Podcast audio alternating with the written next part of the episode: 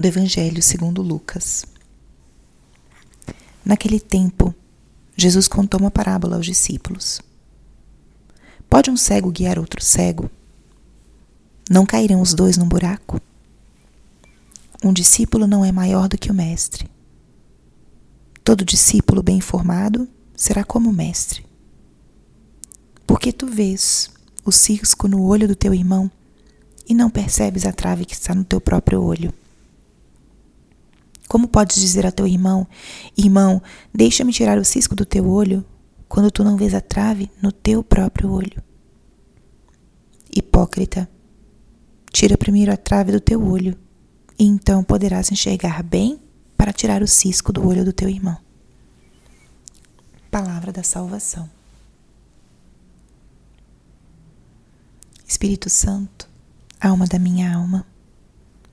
Ilumina minha mente, abre meu coração com o teu amor, para que eu possa acolher a palavra de hoje e fazer dela vida na minha vida. Estamos hoje na sexta-feira da 23 terceira semana do tempo comum. E o evangelho de hoje é um ensinamento muito importante e muito aplicável para o nosso dia a dia. O ser humano tem uma tendência a olhar para o outro com um olhar de crítica ou de correção. Geralmente nós somos muito brandos com nós mesmos e muito duros e muito exigentes com os outros temos uma tendência a ver os erros, a criticar ou a dar sugestões de como a pessoa poderia ser melhor ou agir melhor em determinada circunstância. E quando olhamos para nós mesmos, temos a tendência a desculpar, a perdoar, porque, como convivemos conosco 24 horas por dia, nós sabemos o que acontece no nosso coração e no nosso interior. Muitas vezes nós desejamos fazer algo e não conseguimos por fraqueza, por cansaço, por preguiça. Muitas vezes nós simplesmente erramos nas nossas escolhas ou nas nossas reações com os outros. Mas sabemos que no fundo a intenção não era bem essa. Isso nos faz capazes de nos desculparmos a nós mesmos diante das nossas falhas e dos nossos erros. Mas eles estão aí. Essa é a trave no nosso olho. As nossas próprias fraquezas, os nossos próprios erros, a nossa história de vida, que por vezes traz feridas, cansaços. Essa é a trave que muitas vezes está no nosso olho. A trave que me impede de enxergar bem, de me enxergar com leveza e com objetividade certas situações. E quando olhamos para o nosso irmão, vemos o ponto negro na parede branca.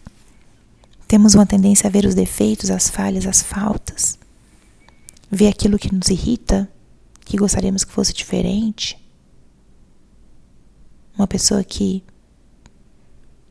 não faz as coisas como nós faríamos. Esse é o cisco no olho do irmão. Vemos os atos, mas muitas vezes não vemos o coração, a maioria das vezes. Não vemos o coração e as intenções. E julgamos os atos com dureza. Por vezes não julgamos os atos, taxamos o próprio irmão. Transformamos a pessoa em um ato, em um erro que ela cometeu. Não olhamos a trave no nosso próprio olho, mas o cisco no olho do irmão. O convite de Jesus é que nós olhemos primeiro para nós mesmos. Trabalhemos as nossas faltas, as nossas fragilidades, nossos defeitos, antes de apontar o dedo para o outro. O convite de Jesus é que nós nos comprometamos primeiro com o nosso próprio crescimento, com a nossa própria conversão e transformação. E a partir disso, olhemos para os nossos irmãos. Porque eu posso tirar um cisco do olho do outro, porque aquele cisco me incomoda. Ou eu posso fazer o mesmo gesto de tirar o cisco do olho do outro, porque eu quero que ele possa, que ele enxergue. Que diferença essas duas atitudes. Nosso Senhor hoje nos convida a termos um olhar sobre nós mesmos, um olhar de compromisso com a nossa própria transformação. E só a partir disso, com o coração livre, um pouco mais livre, podemos ajudar o nosso irmão, tirar o cisco do olho dele. Em outra passagem, Jesus diz: Não julgueis e não sereis julgados, não condeneis e não serão condenados. E quem vai me ensinar a olhar para mim mesmo, olhar para o outro sem exigências? É o próprio Cristo.